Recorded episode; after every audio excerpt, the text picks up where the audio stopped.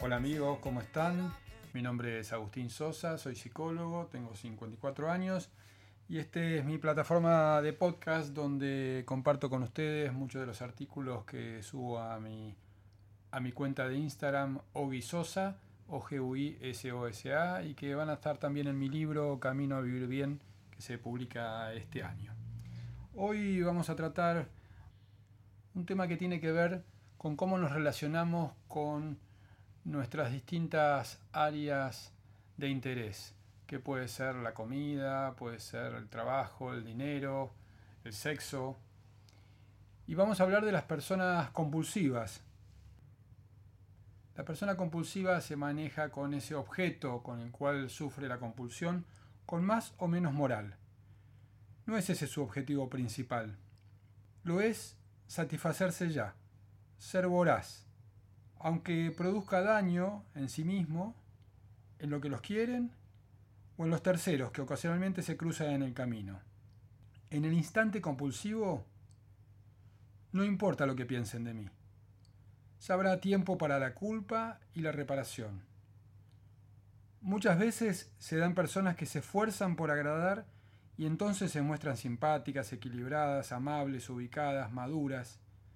Personas que se adaptan a las necesidades de los otros y esperan, por ese gesto, el afecto y la aprobación.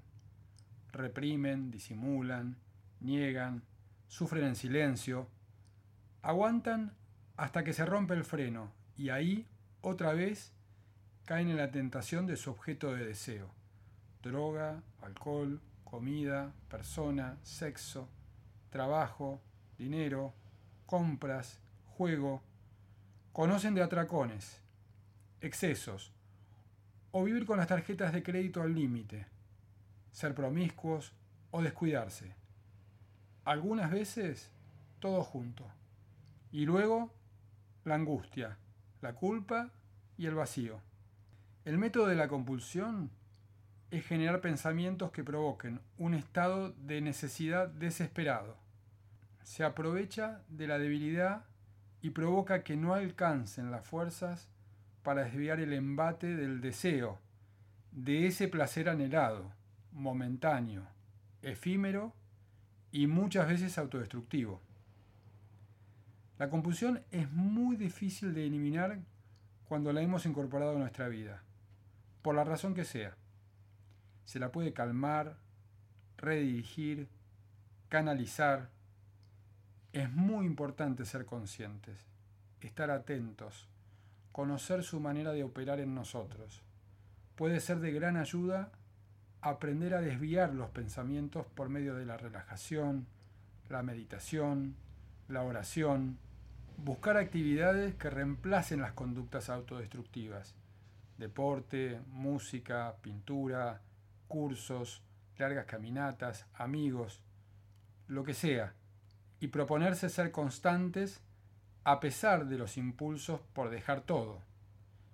El compulsivo tiende a abandonar porque es amigo de resultados rápidos. No soporta mucho la espera ni la frustración. Es importante que se mantenga en lo que le hace bien, para luego disfrutar los beneficios que vendrán en el mediano plazo trabajar la autoestima y las inseguridades, entender que el camino es la aceptación de uno mismo, ver lo que hay de bueno en nosotros y en nuestra vida, aprender a hablar de lo que nos angustia o nos da bronca. La terapia psicológica o un camino espiritual pueden ser fundamentales para recuperar el sentido, vivir con más tranquilidad y alcanzar algo de paz. Es importante aprender a tenernos más paciencia y afecto, y dejar de estar pendientes tanto de la mirada del otro como de ese yo castigador y perfeccionista que nos habita. El compulsivo es una persona que soporta, aguanta, hasta que un día explota, y explota sobre un objeto, pero muchas veces contra sí mismo. Eso puede ser en un fin de semana, en un día, durante 10 días. Después viene la calma, pero con angustia, con tristeza, con sentimientos de soledad. Como les dije antes, Es muy importante pedir ayuda, saber que no se está solo, ser conscientes y saber que se puede cambiar. Les dejo un abrazo y nos vemos en el próximo podcast.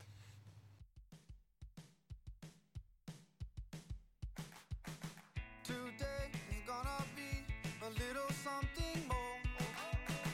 I've got a plan in mind, a special thing